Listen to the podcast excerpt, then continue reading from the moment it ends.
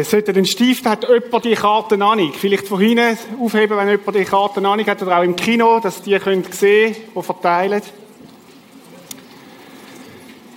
Aufmachen dürfen ihr sie immer noch nicht. Aber ihr könnt sie umkehren und dann hat es eins, zwei, drei, vier hinten drauf. Und wir möchten miteinander die Karten ausfüllen. Die erste Spalte oben beim Eis schreibt deinen Namen rein. Okay, einfach, einfach deinen Namen reinschreiben. Genau. Hat jemand Fragen zu der ersten Spalte? einfach den Namen einschreiben. Genau. Zweite Spalte. Ich weiß etwas von der Person, wo da drauf steht. Die Person, wo da oben drin steht, hat nämlich Hoffnungen und Träume. Hoffnungen und Träume, auch wenn man älter ist, es gibt Träume und Hoffnungen im Leben, wo, wo sich vielleicht noch nicht erfüllt haben. Etwas, wo du denkst, wow, das wär's, wenn das möglich wäre. Hoffnungen Träume. Bei mir wäre das zum Beispiel, ähm, oder etwas, was ich sehr gerne mache, jetzt bin ich verrutscht, sorry. Das zwei, ist schwierig, oder? Das zwei, also etwas, was ich sehr, sehr gern mache. Zum Beispiel bei mir wäre das Reisen mit meiner Familie. Das ist etwas, was ich auch gern mache. Irgendwo in einem schönen Land, wo es wärmer ist als da, äh, irgendwo an der Sonne sein. Schreib ihnen etwas, was du ausgesprochen gern machst, wo dir Freude macht. Oder bei mir wäre es zum Beispiel Fußball spielen, Tennis spielen. Also Sachen, wo, wo einfach spaßig sind. Bei den Musikern ist es vermutlich ein gutes Konzert hören, aber oder so, ich weiß es auch nicht. Also einfach etwas, was du, was du gern machst. Das zwei, genau, sorry. Das zwei ist das. Das drei. Oh, okay. Hast du so viel? Ja. Also musst nicht alles aufschreiben, aber einfach so, so zwei, drei, zwei, drei Sachen. Okay. Wir kommen zum dritten Punkt.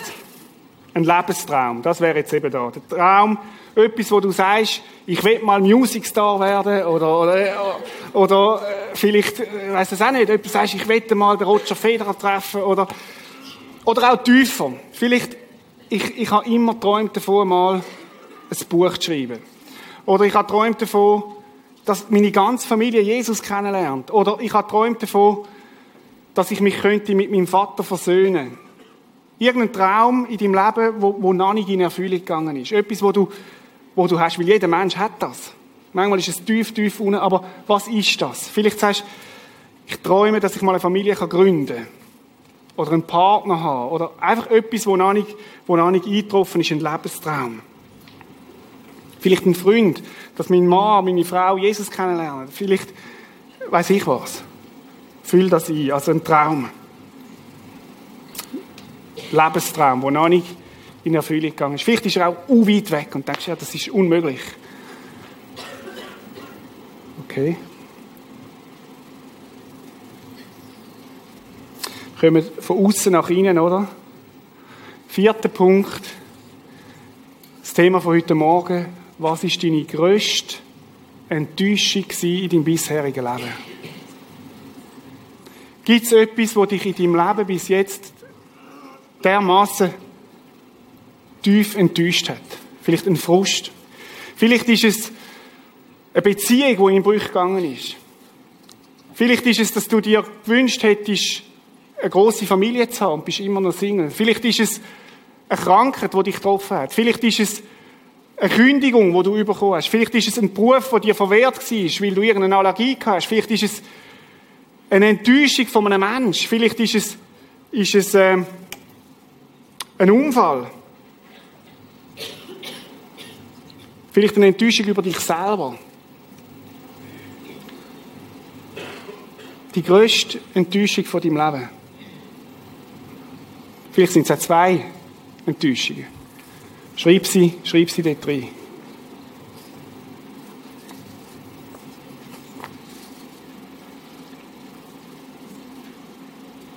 Vielleicht, weil du etwas nicht bekommen hast, was du dir gewünscht hättest.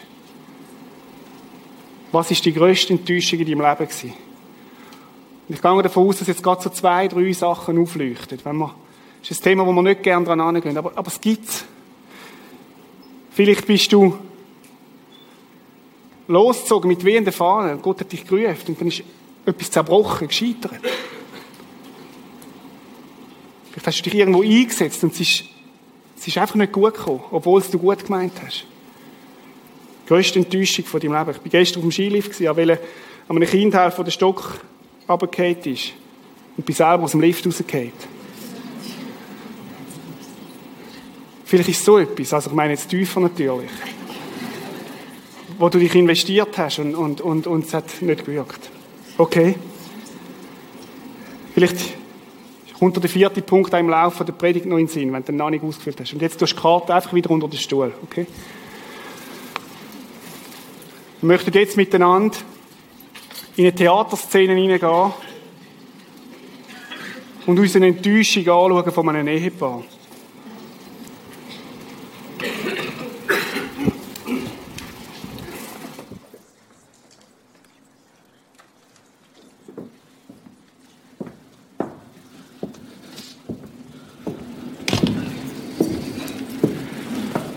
Soll ich euch gerade schnell den Eltern anrufen? Dann habe ich es hinter mir. Nein, nein, warte noch. Vielleicht. Was vielleicht? Was vielleicht? Vielleicht ist alles gar nicht wahr.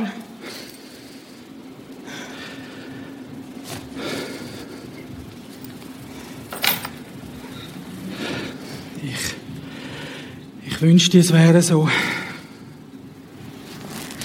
Ich auch.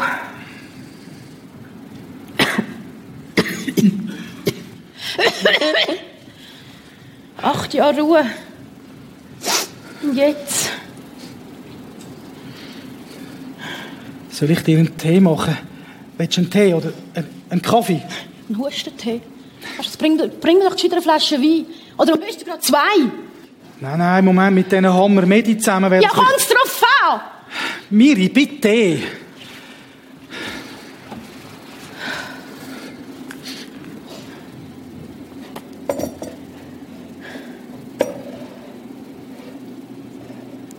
Heiligchance fast null. Ist ein Fenkeltee gut? Ich habe doch keinen Bauchweh. Ja, ist gut. Wo ist das Teesieb? Oben bei den Tassli. Ah ja. Und der Zucker? Ohne ist auch gut.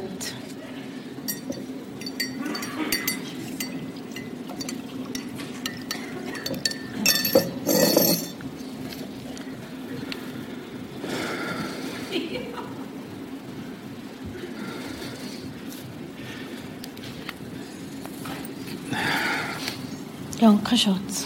Bitte.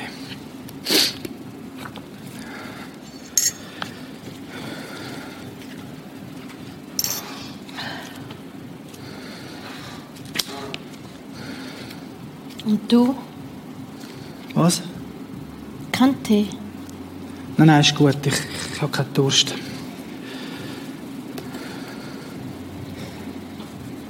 Inoperabel. Nein, nein, Moment. Der hat gesagt, 30% überleben mit Chemo. Und Ja, noch nicht zu den 70 Prozent gehören. Nein, wir gehen, wir gehen noch zu einem anderen Spezialist und der kann dann uns, es gibt einen Haufen andere Methoden, wo man kann, sicher, sicher.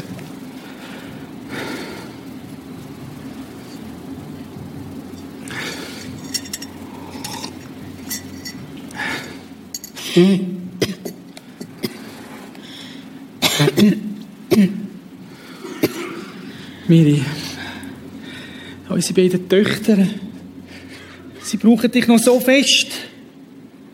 Und ich. Ich auch. Ich kann ja nicht mal einen Tee machen ohne dich.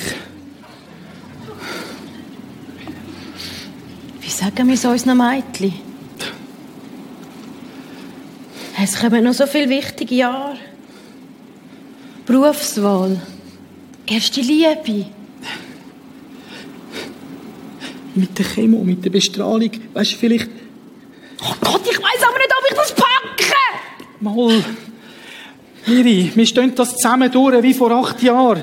Mit, mit Spitex, mit, mit Hauspflege. Oh Gott, Gott, du hast uns ein Wunder geschenkt. Du, du, du hast mich geheilt, das mal. Und jetzt? Oh Gott, ich will auch nicht sterben. Wir haben schon so viel durchgemacht und betet, gehofft und glaubt. Und jetzt? Warum wieder wir? Unsere Mädchen. Warum?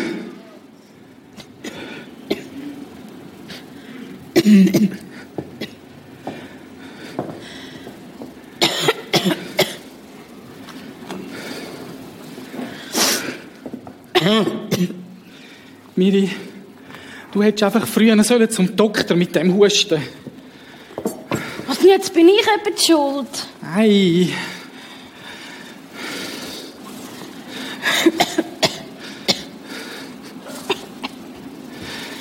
Sorry, ich, ich habe das nicht wollen. Ich bin so völlig durch den Wind. Ich, ich, ich will dich einfach nicht verlieren. Ich halte es nicht aus. Ich kann nicht mehr klar denken. Vor mir nur noch ein grosses, schwarzes Loch.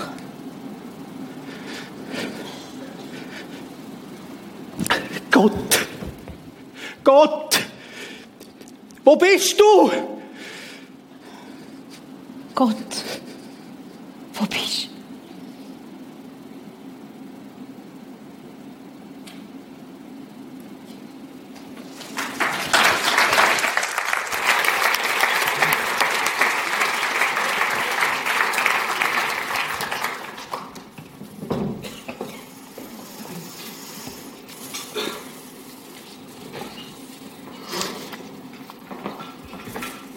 Keine Angst.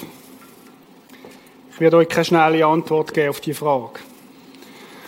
Im Gegenteil, je länger dass ich Pastor bin, umso mehr Respekt habe ich vor dieser Frage, warum lässt Gott das zu?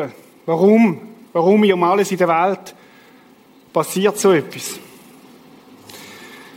Egal, ob du Christ bist oder nicht, eins haben wir Menschen alle gemeinsam, glaube ich.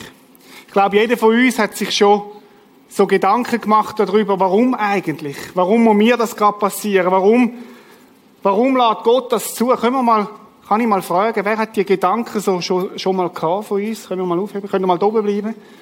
Könnt ihr euch mal umschauen, geschwind? Wir können etwas lernen jetzt gerade. Wir meinen oft, wir sind die Einzigen, die diese Gedanken haben. Wir meinen oft, wir sind die Einzigen, die wo so denken, weil die anderen, die haben ja alles im Griff. Die anderen, die mit Gott unterwegs sind, bei denen klappt ja alles. Und wir merken, nein, wir sind zerbrechliche Menschen, die manchmal das Leben nicht verstehen.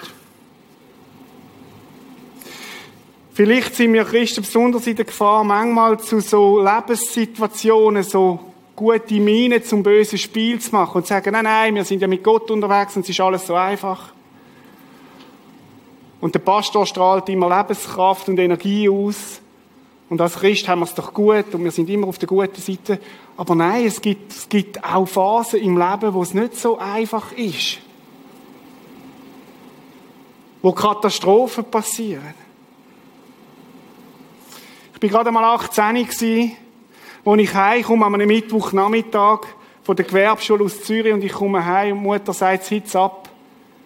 Der Miguel, dein bester Freund oder einer von deinen besten Freunden, ist heute gestorben.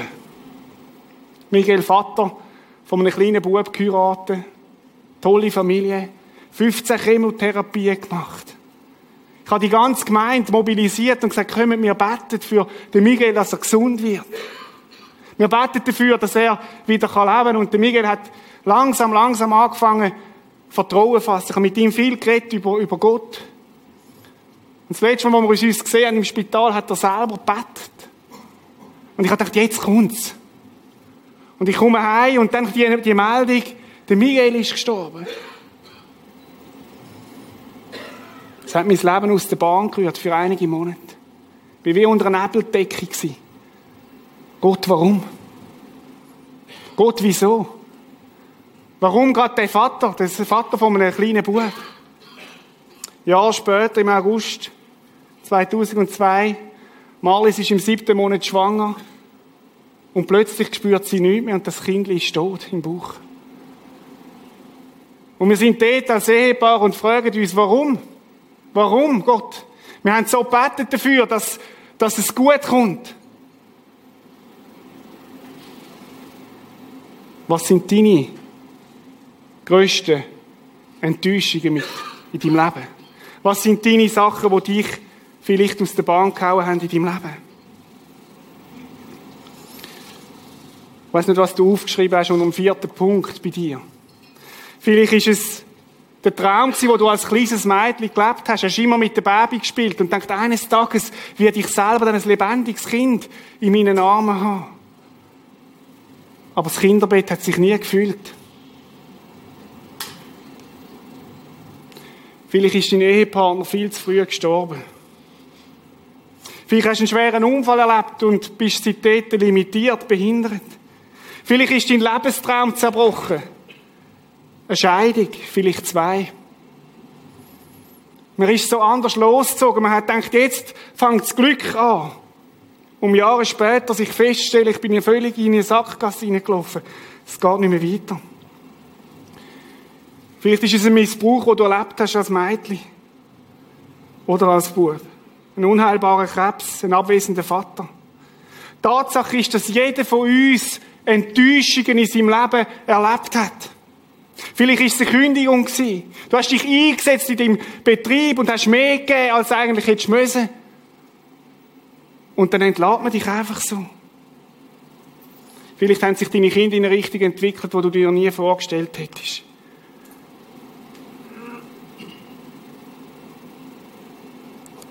Vielleicht hast du Gottes Stimme gehört und hast alles aufgegeben und bist losgezogen in eine Richtung, um nachher festzustellen, dass du ein Burnout erlebt hast.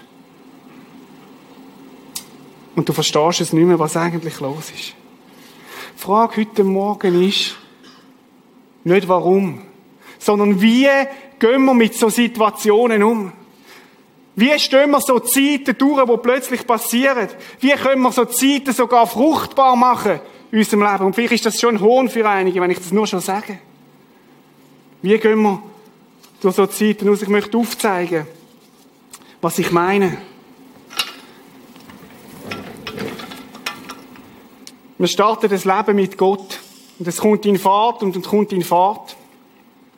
Und irgendwann, wir erleben Gott, wir erleben sogar, wie er uns einen Parkplatz gibt, oder? Kennt die Gebet, oder? Wow, Jesus gibt mir sogar den Parkplatz. In Zürich, alle müssen warten, aber ich habe einen. Und dann passieren so die, die Brüche im Leben.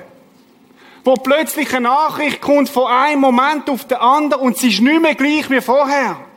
Und bei Mengen ist es schleichend, der Prozess, aber es kommt dahin. Und meine Frage ist, was passiert dann? Was passiert dann in deinem und meinem Leben, wenn es so Brüche gibt? Und es gibt, es gibt so Brüche. Und wenn man über das nicht redet, wenn man immer so tönt, als bei dich, wenn du Christ bist, ist alles easy und gut. Du musst nur Jesus nachfolgen und dann wirst du kein Problem haben. Wer hat euch das gesagt? Hat Jesus selber nie gesagt. Und dann passiert etwas, was ich immer wieder beobachte. Dann passiert eine langsame, eine langsame Abkehr von Gott. Ich kenne unzählige Geschichten, wo genau so, genau so funktioniert sind. Man ist gestartet mit Jesus. Man hat ihm sein Leben gegeben, hat erlebt, wie Gott Gebet erhört, hat erlebt, wie Gott Großes tut. Und dann passieren Schläge. Und dann kommt die Frage Gott. Wenn der Gott so allmächtig ist, warum denn das? Wenn der Gott doch immer bei mir ist, warum denn das? Und dann siehst du die Christen, die Parkplatzgebetserhörungschristen, und denkst, bei dem schaut er sogar für den Parkplatz, aber bei mir meine Frau ist todkrank. Mein Kind lässt er sterben. Der Gott ist parteiisch. Und es kommen so innere Stimmen hoch. Gott, warum? Und es passiert langsam eine Distanzierung zu dem Gott. Und man kommt langsam auf den Weg von der Resignation. Nein, man würde dem nicht so sagen. Nie und niemand. Man ist auch immer noch dabei. Äußerlich ist man da, man ist jeden Sonntag im Gottesdienst, man schafft mit, aber innerlich hat man längstens gekündigt. Ist man längstens auf Distanz gegangen. Man traut dem Gott auch nicht mehr wirklich zu. Man traut ihm gar nicht mehr.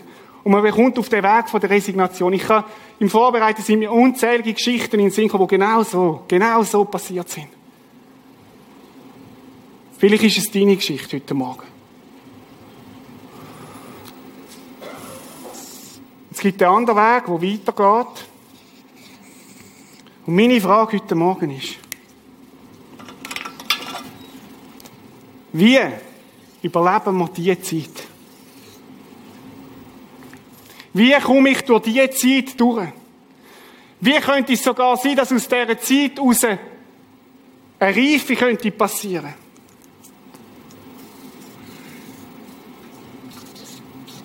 Wie? Mit grossen Fragezeichen.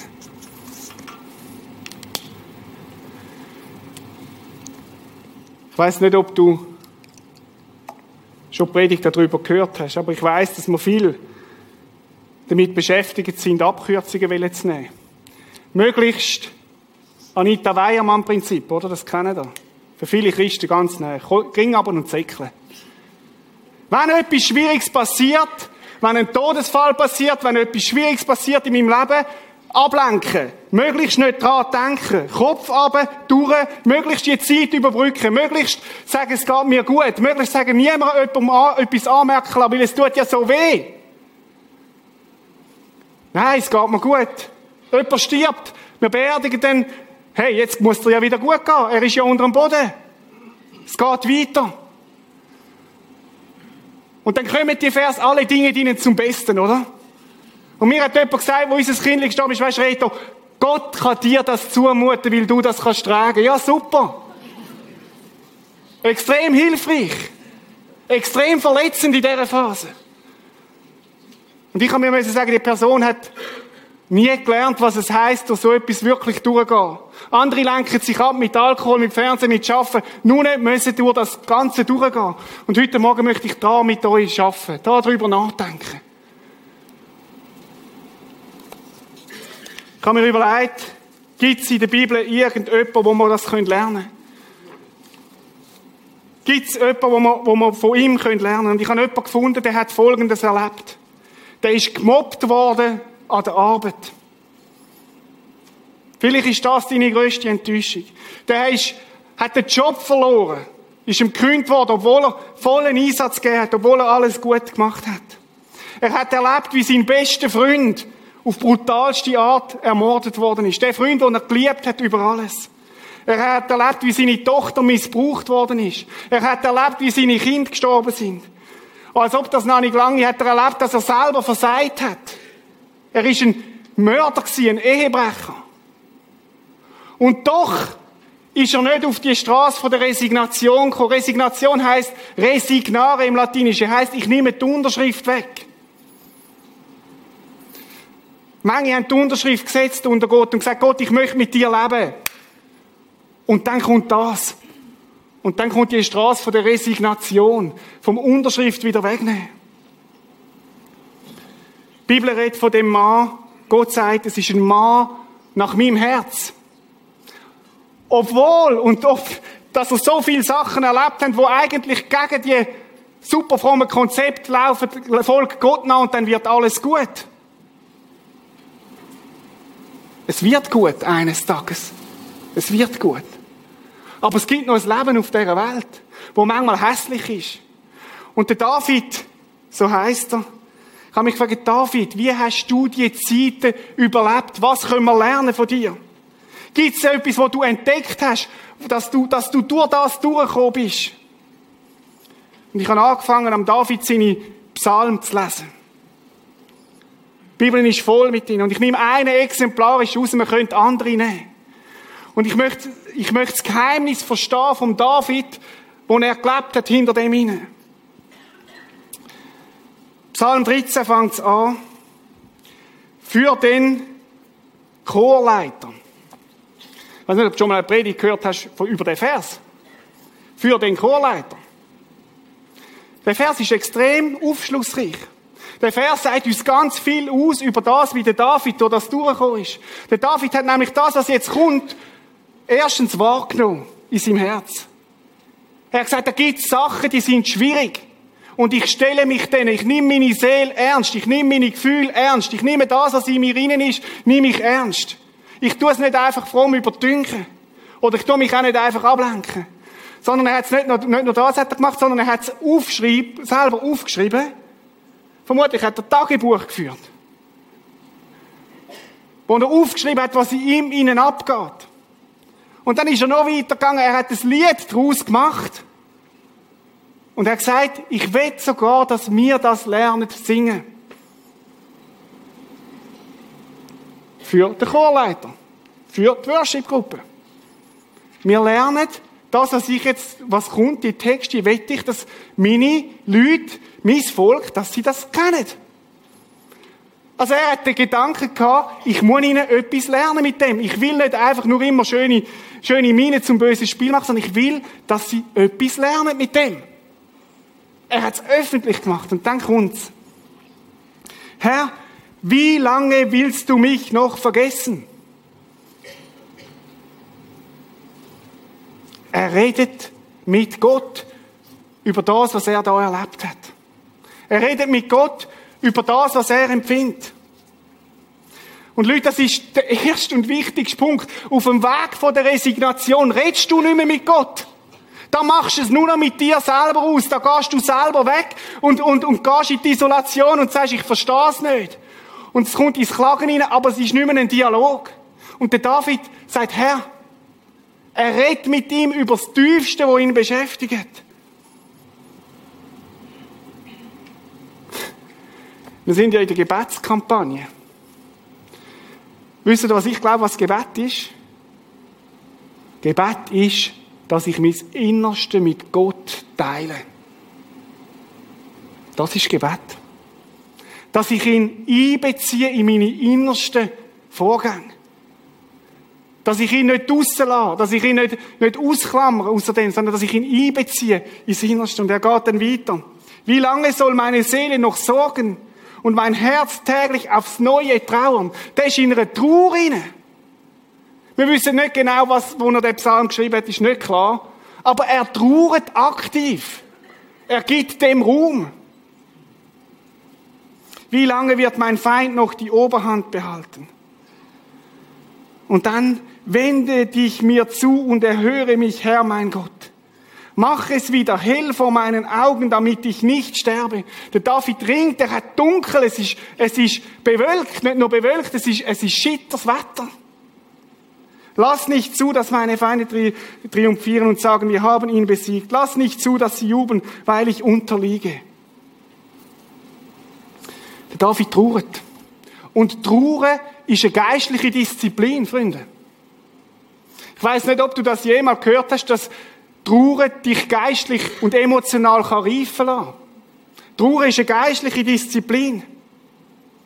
Der C.S. Lewis hat einmal gesagt, wir sollen Gott sagen, was in uns ist und nicht, was in uns sein sollte. Echt werden. Und genau das macht der David. Er beachtet seinen Schmerz. Wann hast du das letzte Mal deinen Schmerz beachtet? In deinem Leben?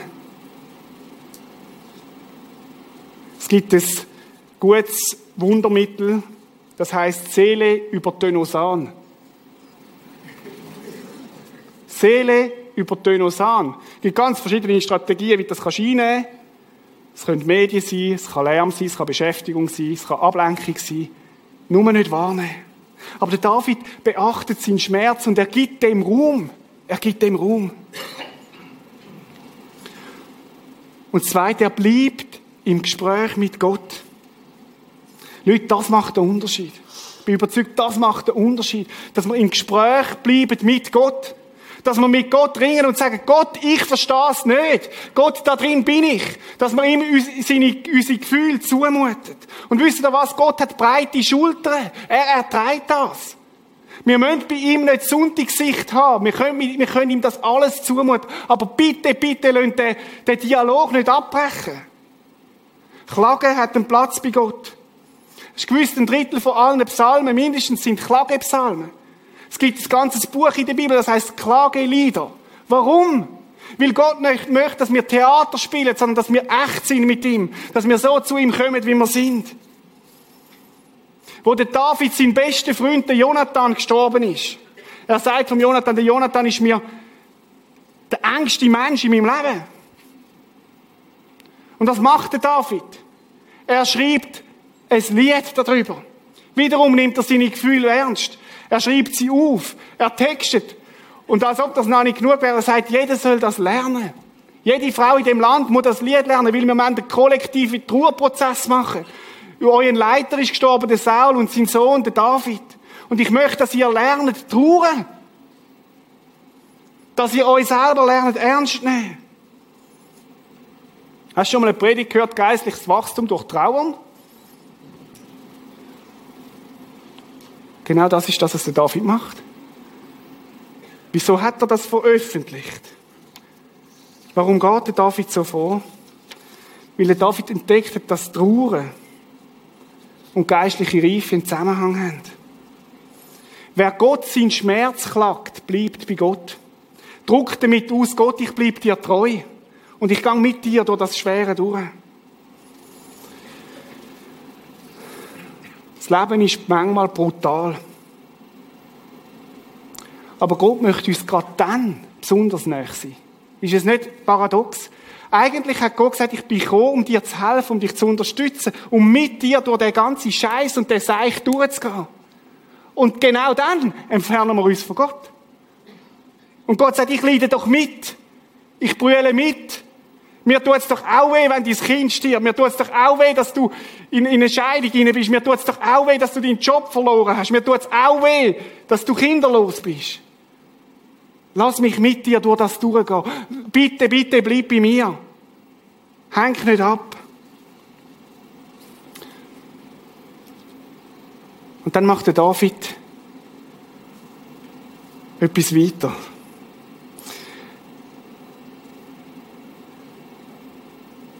Er richtet sich mit seinem Schmerz, richtet er den Blick auf eine andere Richtung. Auf Jesus. Oder auf Gott. Jeremia 53 heißt von Jesus, er war ein Mann der Schmerzen, ein Mann der Schmerzen und mit Krankheit vertraut. Das heißt, er hat, Jesus kennt sich aus, wir können zu ihm gehen mit dem. Wenn einer ein Fachmann ist im Thema Leiden und Schmerzen, dann Jesus. Im Hebräer heißt, dass er unsere Schwächen versteht, weil er selber durch das durch ist. Jesus weiß, was es heißt, Enttäuschungen im Leben zu erfahren. Und der David sagt in einem anderen Psalm, du liebst es Gott, wenn ein Mensch durch und durch aufrichtig ist. Und ich glaube, das ist das, was Gott möchte. Dass wir aufrichtig zu ihm kommen, kein Theater spielen, sondern so vor Gott sind. Und dann geht der David weiter und macht noch etwas Verrücktes. Er sagt nämlich, ich vertraue auf deine Gnade. Mitzt im Schmerz hinein, mitzt in dem Chaos hinein, trifft der David einen Entscheid. Und der Entscheid heißt, ich schlage einen Pflock in meinem Leben, wo heißt, ich vertraue der Güte von Gott. Wir können auch deine Gnade übersetzen mit Güte. Ich freue mich, dass du mich retten wirst. Der David schaut weg von sich und der Umständen auf Gott.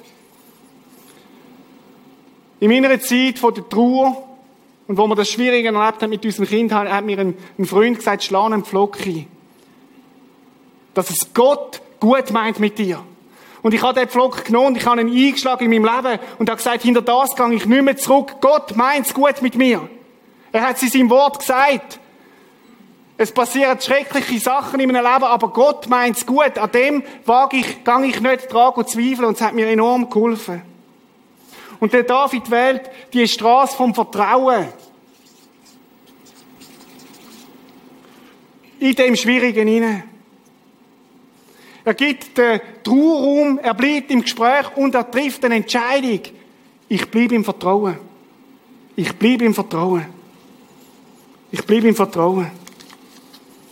Ist das nicht erstaunlich? Hinter das gehe ich nicht zurück, dass es Gott gut meint mit mir. Bei allem Schwierigen, bei allem, allem nicht verstehen. Aber das stelle ich nicht in Frage. Das war der David vor 3000 Jahren. Aber wie ist das heute? Vielleicht haben die ja ein bisschen mehr Vertrauensgehen gehabt. Vielleicht ist das ja ein bisschen einfacher gewesen dort.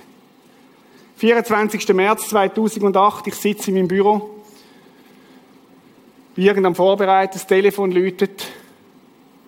Michi Oberholz am Telefon. Sagt, hoi Reto. Ganz nervös. Reto, bitte, bitte bett. Meine Schwester Trael liegt auf der Skipiste. Sie hat, ist mit dem Snowboard über eine Schanze und ihren, sie, kann, sie spürt nichts mehr dabei. Bitte bett, Reto. Telefon aufgehängt und angefangen zu beten. Und heute ist Trael da. Rael, komm doch führen. Ich möchte euch bitten, dass ihr sie einfach mit einem Applaus begrüßt.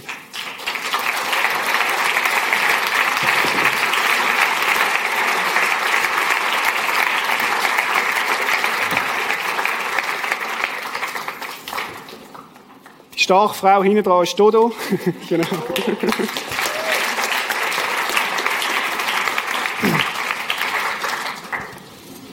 Geschwind. Rael, danke, dass du da bist bei uns. Und danke, dass, dass du uns in dein Leben hineinschauen lässt. Kannst du uns in deinen Worten schildern, was dort passiert ist?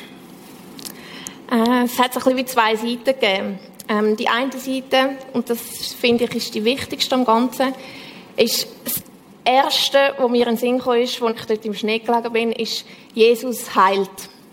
Und augenblicklich ist ein enorm tiefer Frieden in meinem Herz gewesen. und es ist einfach, ich kann das gar nicht beschreiben, wie das war. Das ist, das ist übernatürlich, das kannst du nicht produzieren, weil du weißt, was passiert ist. Du weißt, das ist nicht äh, etwas, wo du denkst, ja, vielleicht kommt es erst, aber du weißt es einfach. Und dann der Frieden und ich habe gewusst, Jesus heilt und Jesus ist da und hat es im Griff. Und der hat, von, abgesehen von einem kurzen Augenblick, hat der Frieden über die Tage hinweg angedauert. Du bist also über die Schanzen rein, mhm. bist gestürzt auf den Rücken. Genau. Und in dem Moment hast du gespürt, Jesus ist da. Ja. Mhm. Nachher ist ja eine Zeit gekommen vom Kämpfen, vom Ringen, mhm. vom Hoffen. Kannst du uns etwas erzählen über die Zeit?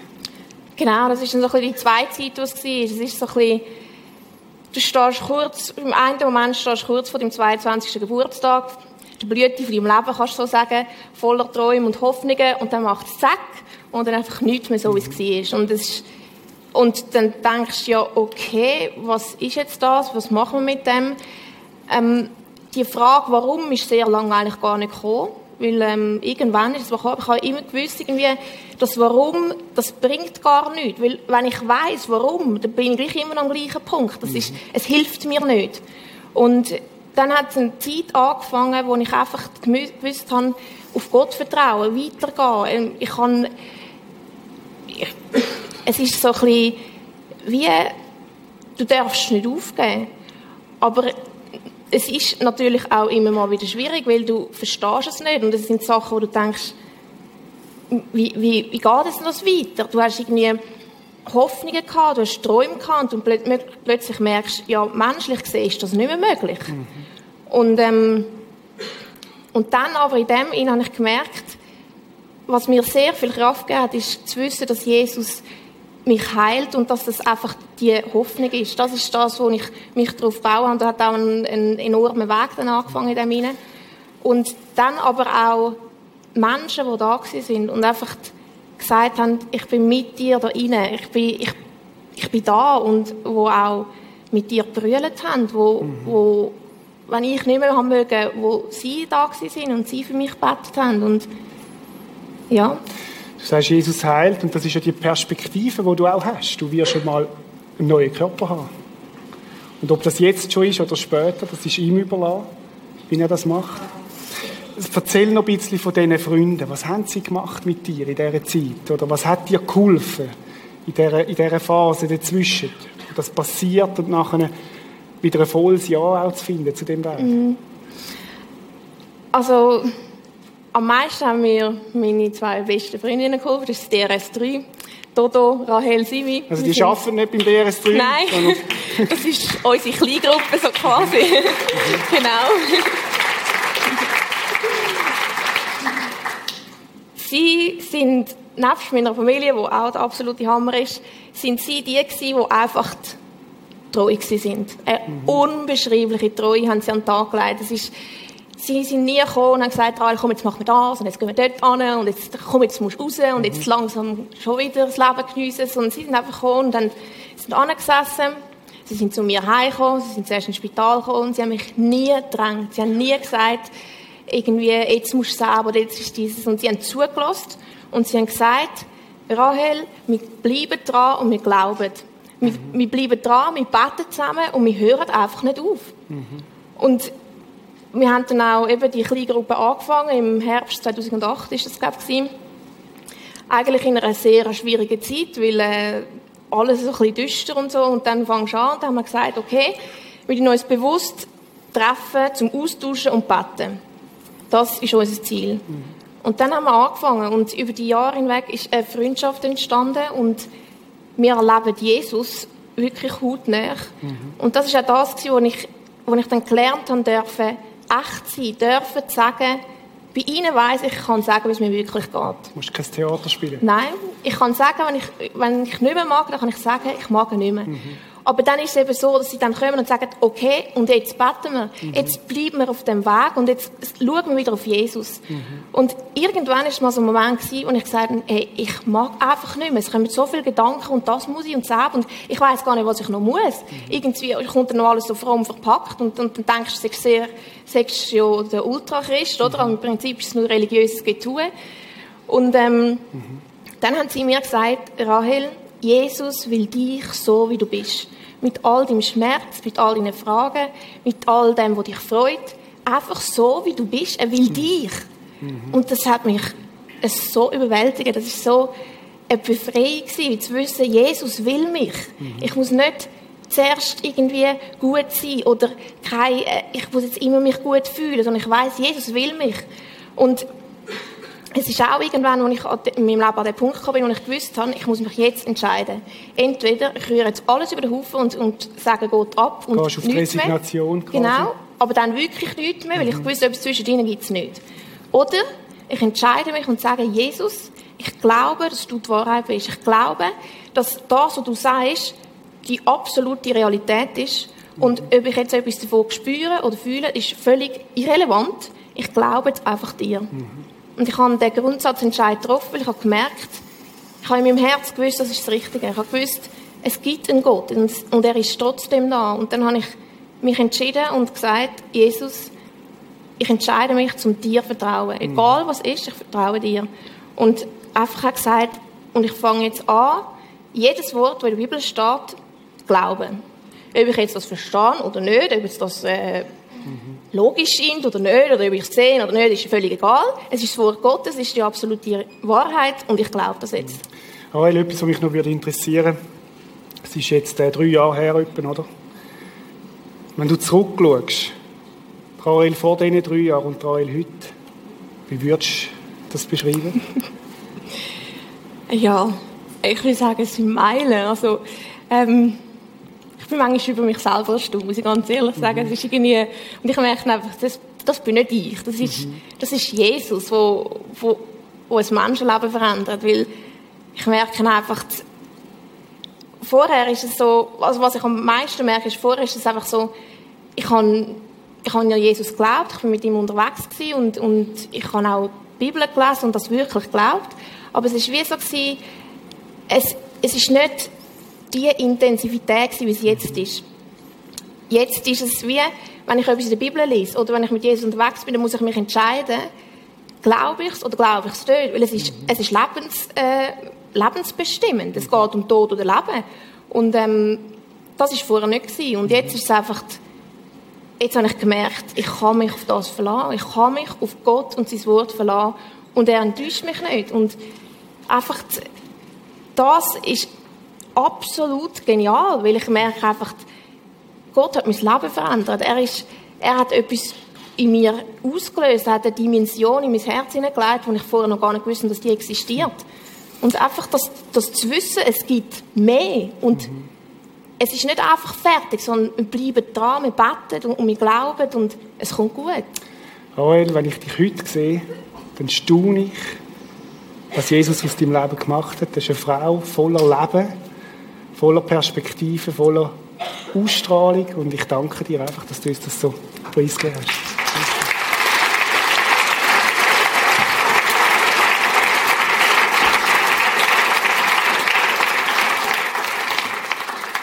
Hm. Die größte Enttäuschung im Leben.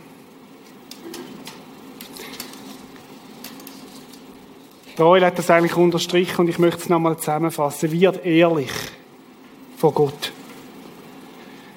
Trau Gott deine Gefühle zu. Sag ihm, wie es dir geht.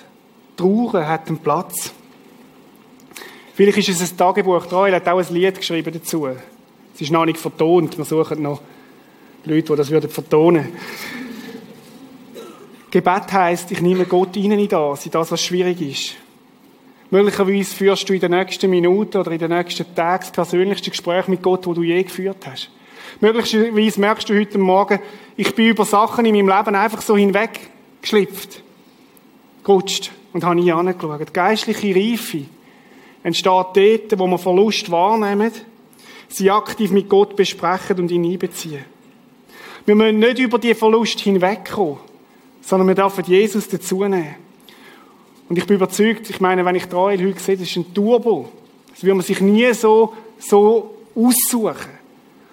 Aber was Gott kann machen, wenn er, wenn wir bei ihm dranbleiben. Und das Zweite, schlag den Pflock vom Vertrauen ein. Wähl die Straße vom Vertrauen. Nicht erst, wenn alles durch ist, sondern dann, wenn du drin steckst.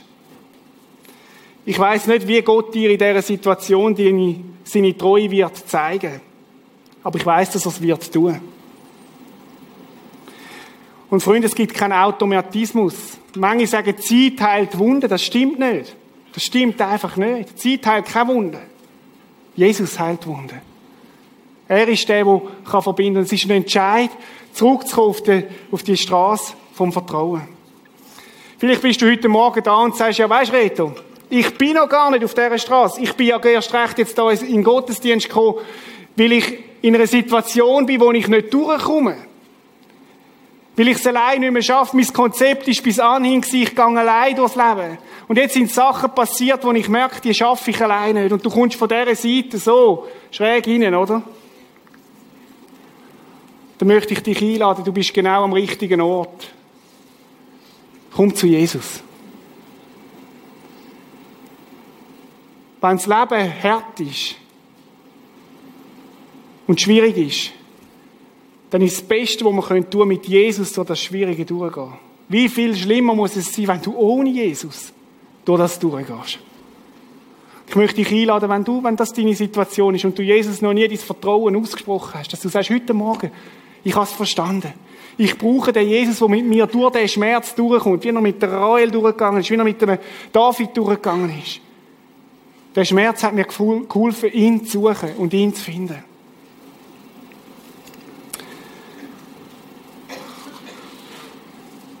Möchten jetzt zu dem kommen, dass wir den Zettel führen nehmen.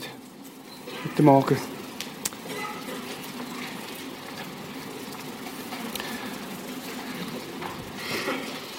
Und auf dem Zettel hast du ein paar Sachen aufgeschrieben, die sehr persönlich sind. Wo, wo mit deinem Leben, mit deiner Geschichte etwas zu tun haben. Und wir möchten das jetzt so machen. Ich möchte bitten, dass die Band anfängt zu spielen. Dass du den Zettel darfst aufmachen und wir werden einen Moment haben, wo wir einfach noch aufmachen, bitte. Noch wartet noch einen Moment. Wir sind unheimlich schnell. Ein Moment, wo wir vor Gott sind, jeder für sich. Und Jesus, wir möchten dich einladen, dass du jetzt, gerade in diesen Minuten, einfach bei uns bist. Du möchtest zu uns reden durch das, was da drin steht, bin ich überzeugt.